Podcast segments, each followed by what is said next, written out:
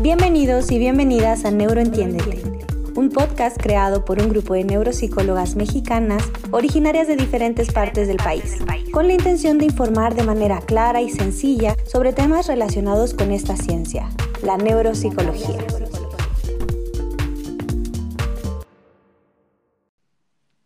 Hola, bienvenidos al primer episodio de Neuroentiéndete. Yo soy Gaby y estarán conmigo Damar, Dani y Caro. Hoy les queremos platicar sobre la neuropsicología. Em, muchos amigos, familiares y conocidos nos han preguntado qué es la neuropsicología, a qué está enfocada, a quién podemos em, tratar, etc. Entonces, pensamos que el primer episodio debería estar enfocado a contestar estas preguntas. Bueno, pues tradicionalmente se ha dedicado al estudio de eh, lesiones cerebrales focales y sus consecuencias. Sin embargo, actualmente se conoce como una rama de la psicología que estudia el funcionamiento del cerebro y su relación conductual en su entorno cotidiano. Puede ser laboral, familiar, social, académico, entre otros, tanto en personas sanas como con daño cerebral. Ahora, las aplicaciones de la neuropsicología abarcan tres aspectos importantes. El primero es la evaluación y diagnóstico de alteraciones cognitivas, que ahorita las vamos a explicar. La segunda es la intervención y rehabilitación neuropsicológica. Y la tercera, y no menos importante, es la investigación. Exacto, Gaby. Ahí me parece sumamente importante que lo hayas mencionado, ya que es por medio de la investigación que se logra fundamentar la evaluación e, y la intervención. Cierto, cierto. Gracias, Damar. Ok. Ahora, eh, ¿a quién va dirigido? ¿Cuándo ir? ¿Qué personas llegan a, nuestro consultorio? Etcétera. Em, creo que la respuesta a esta pregunta sería que eh, pues son personas con alguna alteración neurológica debido a un traumatismo cerebral o a un tumor o algún infarto en el cerebro o alguna infección, valga la redundancia, en el cerebro, epilepsia, trastornos psiquiátricos, problemas en el desarrollo, entre otras. O cualquier persona que detecte algún fallo en su memoria o que le cueste trabajo hablar o note que le cueste eh, trabajo poner atención, que ya no logra hacer cosas que antes hacía con facilidad también pueden llegar a consulta padres que notan problemas eh, de aprendizaje en sus hijos o incluso, como el caso de las personas de la tercera edad, que los geriatras eh, recomiendan alguna evaluación para poder brindarles estimulación cognitiva. Eh, Damar, ¿qué nos puedes decir sobre la evaluación? Muy bien, Gaby. Creo que este punto es de suma relevancia, ya que pues la psicología es algo muy amplio y lo que nosotros hacemos son evaluaciones neuropsicológicas, las cuales este, se utilizan diferentes pruebas y procedimientos científicamente validados para valorar lo que son las habilidades cognitivas. ¿A qué me refiero con habilidades cognitivas? Bueno, pues dentro de ellas eh, se encuentran lo que es la memoria, la atención, la capacidad de planificación y el control de impulsos, entre otras. Además de esto, también se encarga de evaluar si existe algún trastorno de la conducta, ya sea que la persona presente desinhibición o hiperactividad, y las alteraciones emocionales del paciente. Con esto me refiero a síntomas de ansiedad, depresión o apatía. Además, se busca encontrar qué tan funcional es la persona en su vida diaria. No existe un protocolo sobre las pruebas que deben utilizarse para la valoración, ya que la elección de los test depende de las características personales de cada paciente, ya sea el área en la que se encuentra la lesión, la gravedad de los síntomas cognitivos o qué tan funcional es la persona, entre otros factores. Exacto, Amar. Así como bien tú dices, pues como la esencia de la evaluación neuropsicológica es evaluar de manera personalizada, individualizada las habilidades cognitivas. Pero bueno, me gustaría agregar a lo que ya comentaste que así como se evalúan las habilidades cognitivas alteradas, también en la evaluación neuropsicológica tiene que describirse las habilidades cognitivas que están preservadas.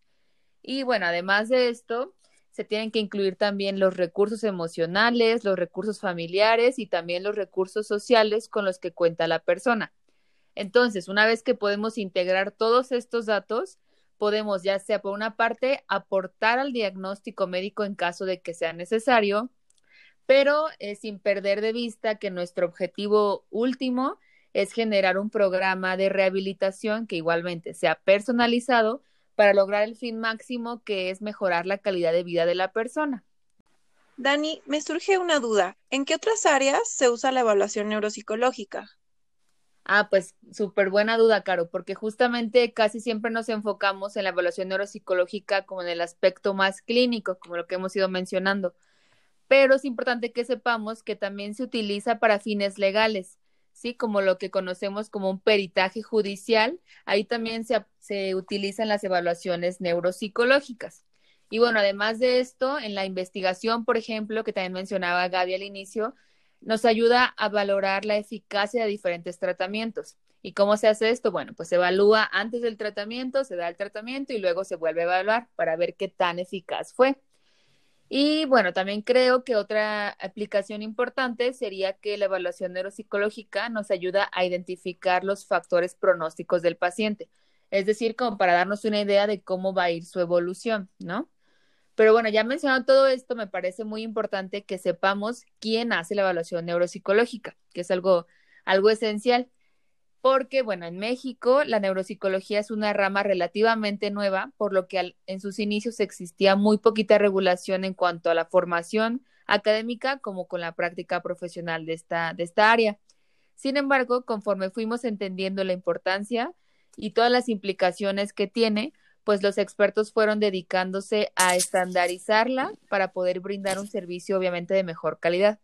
Entonces, podemos decir que hoy en día eh, contamos en México con varios posgrados que son específicos ya sea en neuropsicología clínica o en neuropsicología educativa y que tengamos en cuenta que si vamos a ir al neuropsicólogo, debe de tener su cédula y su título o que estos estén en trámite, es decir, que haya cursado pues un posgrado, ¿verdad? Y bueno, ya teniendo esto claro, Caro, creo que puede ser importante que nos platiques un poco sobre cómo va el proceso o el seguimiento de un paciente neuropsicológico. Bueno, pues el seguimiento va a depender realmente de el caso y, y, el paciente del cual se esté hablando. Así como la evaluación también depende del caso en particular, lo mismo es el seguimiento. Hay enfermedades crónicas en las cuales el seguimiento es muy importante y la evaluación continua para ver el progreso. Eh, ya sea de la enfermedad o el progreso también de los avances a través de, la rehabilitación. Pero en otros casos va a ser pertinente que se haga un chequeo más periódico.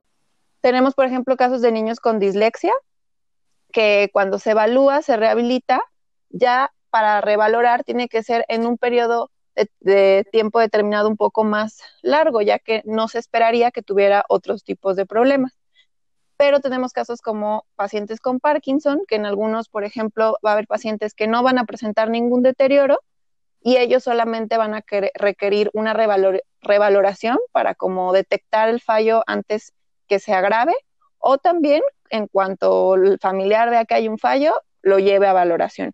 Pero hay otros casos de Parkinson que son eh, más avanzados o demencias, que estos sí van a requerir una evaluación e intervención constante esta intervención es a través de neuroestimulación. Entonces, realmente hablando de la misma enfermedad, va a depender de cómo ésta se desarrolle para saber si el paciente va a necesitar una, digamos, una continua valoración y rehabilitación o solamente va a ser por un tiempo determinado. Bueno, pues ahora vamos a pasar a la siguiente sección. Neurotip, segmento dedicado a compartirte breves recomendaciones. A partir del tema tratado en el, en el episodio de hoy, creo que el neurotip más pertinente sería qué pedirle a mi neuropsicólogo. Gaby, ¿tienes algo que decirnos al respecto? Sí, Damar. Pues antes que nada, eh, es muy importante que el neuropsicólogo al que asistan pueda comprobar que cuenta con su cédula y título o que éste esté en trámite. Muy bien. A mí me parece de suma importancia que las personas sepan que deben de recibir un informe al concluir la evaluación. Esto además incluye la explicación y que resuelvan sus dudas. Otra cosa importante que nos debe de aportar el neuropsicólogo son estrategias de manejo en casa que normalmente se les explican a los familiares para poder llevar pues situaciones complicadas ahí en casa. Exactamente, Dani. Esto también es importante para que las habilidades adquiridas que trabajó en rehabilitación se vean reflejadas en las actividades diarias del paciente y mejore su calidad de vida. Aquí concluye el episodio del día de hoy. Recuerda seguirnos en nuestro Instagram como arroba neuroentiéndete o bien contactarnos a través de nuestro correo electrónico neuroentiéndete arroba gmail.com. Hasta la próxima.